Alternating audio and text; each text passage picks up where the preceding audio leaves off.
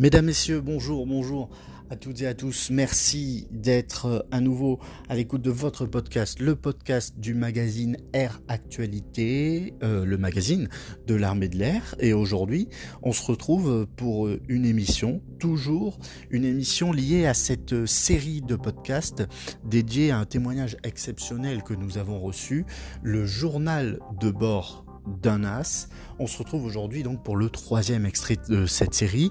Effectivement, fin octobre 2019, la rédaction d'Air Actualité a eu l'honneur de découvrir dans son courrier un document rare et exceptionnel, le récit du lieutenant-colonel Fernand Chavanès, as de la Première Guerre mondiale, envoyé par son fils, le général Gilbert Chavanès.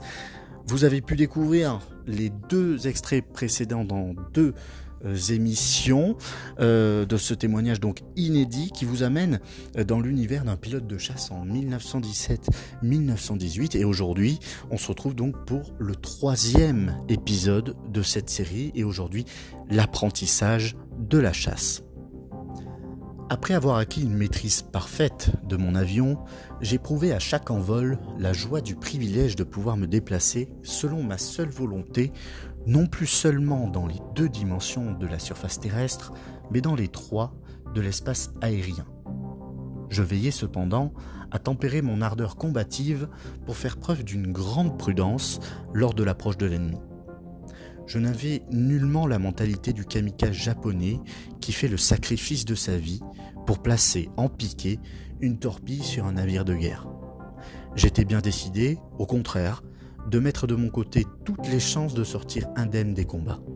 Pendant quatre mois, je m'exerçais à attaquer les nombreux avions d'observation qui patrouillaient seuls au-dessus de nos lignes sans autre résultat apparent que de les contraindre à fuir.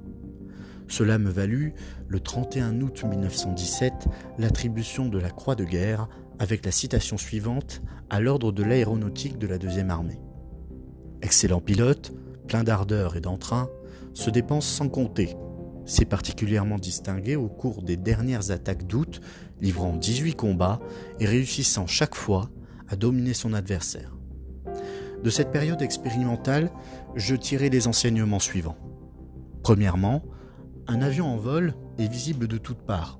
Il est très difficile pour un chasseur de s'approcher à portée de tir d'un avion ennemi sans être repéré par lui.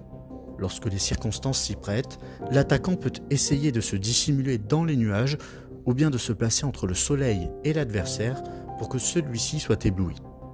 Deuxièmement, il est très difficile d'évaluer, en l'air, la distance exacte où l'on se trouve d'un autre avion. Sur Terre, on dispose de repères de dimensions connues auxquels on peut se référer pour évaluer les distances. En l'air, on ne dispose d'aucun repère comparatif. Il en résulte le chasseur novice est toujours tenté d'ouvrir le feu à une trop grande distance. En le faisant, il n'a aucune chance de placer une balle au but et l'effet de surprise est détruit par sa première rafale. Au cours de mes premiers combats, troisièmement, je me suis rendu compte que la portée des balles de ma mitrailleuse ne dépassait pas les 100 mètres. J'en conclus donc que, pour être décisif, le tir devait être déclenché à une distance de 100 mètres à 50 mètres du but la seule attaque à bout portant que j'ai pu réussir m'a valu ma première victoire officielle.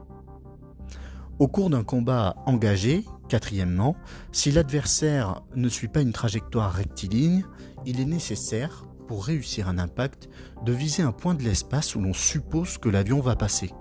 C'est ce que l'on appelle faire une correction de tir. Pour la faire, je pouvais utiliser une grille centrée sur ma ligne de mire. Plus tard, j'ai pu disposer d'un collimateur, lunettes de visée. Je me suis aperçu que lorsque je concentrais mon attention dans le collimateur pour apercevoir l'avion à abattre, j'étais obligé de cesser d'observer la manœuvre qu'il pouvait amorcer pour se défendre. Pendant les combats où je multipliais mes attaques, j'ai toujours senti qu'un relâchement de surveillance des mouvements de l'adversaire pouvait avoir pour moi des conséquences fatales. Après de nombreuses tentatives, faute de pouvoir concentrer mon attention suffisamment longtemps sur ma ligne de visée, je suis arrivé à la conclusion que je ne serai jamais un tireur d'élite. Cinquièmement, il me fallait aussi faire l'apprentissage du courage. Tout homme obéit naturellement aux réflexes que lui commande son instinct de conservation. Lorsqu'il a conscience du danger, il éprouve de la peur. Le courage consiste à dominer la peur. C'est souvent difficile. Lorsque je passais à l'attaque, je sentais ma volonté comme un fil d'acier tendu. À mesure que je me rapprochais de l'objectif, la tension du fil augmentait. Il arrivait souvent que la tension devienne trop forte lorsque je croyais tout à coup m'être engagé dans une opération suicide. Alors, le fil craquait, et pris de panique, je choisissais de fuir.